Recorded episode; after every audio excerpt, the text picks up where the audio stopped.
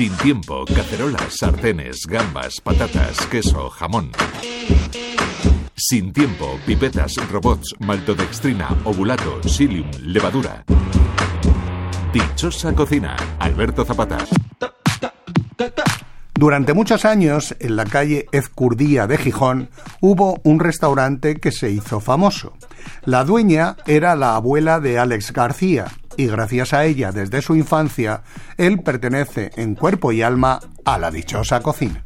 Hola, soy Alex García y llevo 20 años en la dichosa cocina. Por tradición familiar, un poco por mi abuela, por mi, por mi madre que lo mamé desde pequeño, porque fue un poco lo que vi desde pequeño siempre y un poco pues eh, lo que siempre se me dio bien y lo que me gustaba desde pequeño. Y mi abuela tenía un restaurante y mi madre ha sido jefa de cocina toda su vida también, entonces un poco me viene un poco de, familia, de, tradición familiar. Yo no lo llegué a vivir, o sea, yo ya, mi abuela ya cuando yo, nací ya se retiró y todo esto y, tal, pero siempre fue, o sea, en, mi casa mi abuela siempre me contaba historias del restaurante, de lo divertido que era, de cómo guardaba las cámaras, de cómo llegaban los pescados y siempre alrededor de una mesa, comiendo con mis primos, pues siempre los ponía a cocinar, pues a seleccionar lentejas o a hacer cualquier cosa y de, de ahí viene un poco todo, todo esto.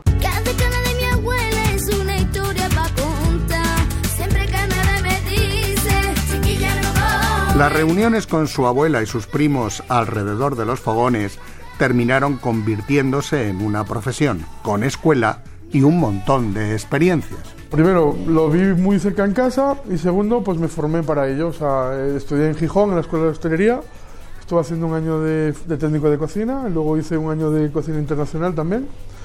Y a raíz de eso me entró el gusanillo. Yo primero me gustó mucho, empecé a ver a Ferran Adrià, ver charlas de él, ver platos que hacía, eh, me acuerdo de unos salmonetes Miró y cosas que hacía que me, me llamaban mucho la atención cuando todavía no era el bullo lo que, lo que fue después. Y me gustaba mucho cómo hablaba, me gustaba mucho lo que hacía viendo vídeos. Y la verdad es que me, me, generó inquietud por la, por la cocina de vanguardia. Luego Barzá, que me gustaba mucho cuando salía con Carlos. Yo veía mucho la tele con, con Carlos Arguiñano, que luego tuve, tuve la suerte de poder trabajar con él aquí en Madrid en Bocados y tal. Y la verdad es que fue, fue un poco una rueda detrás de otra y descubrir que me gustaba, que era una pasión y que, bueno, ya era una pasión de pequeño, pero que me gustaba y se me daba bien y a, raíz de eso pues seguimos, seguimos en la cocina.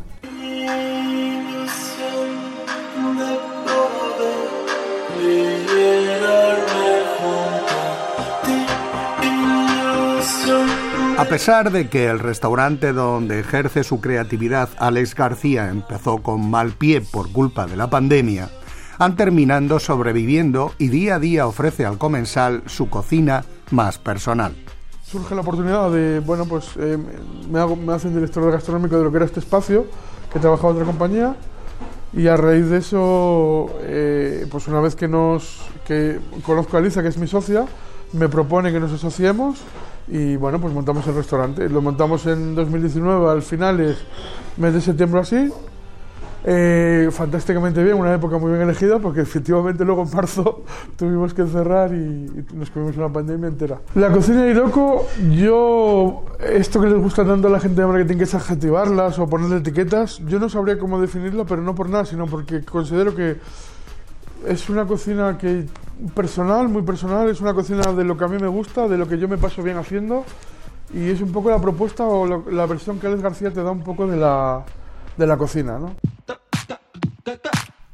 El restaurante donde Alex García ofrece su propia dichosa cocina, Iroko, está en la calle Francisco Ricci 7, aunque no hay mucha pérdida porque es una calle muy corta y está en Argüelles, en Madrid.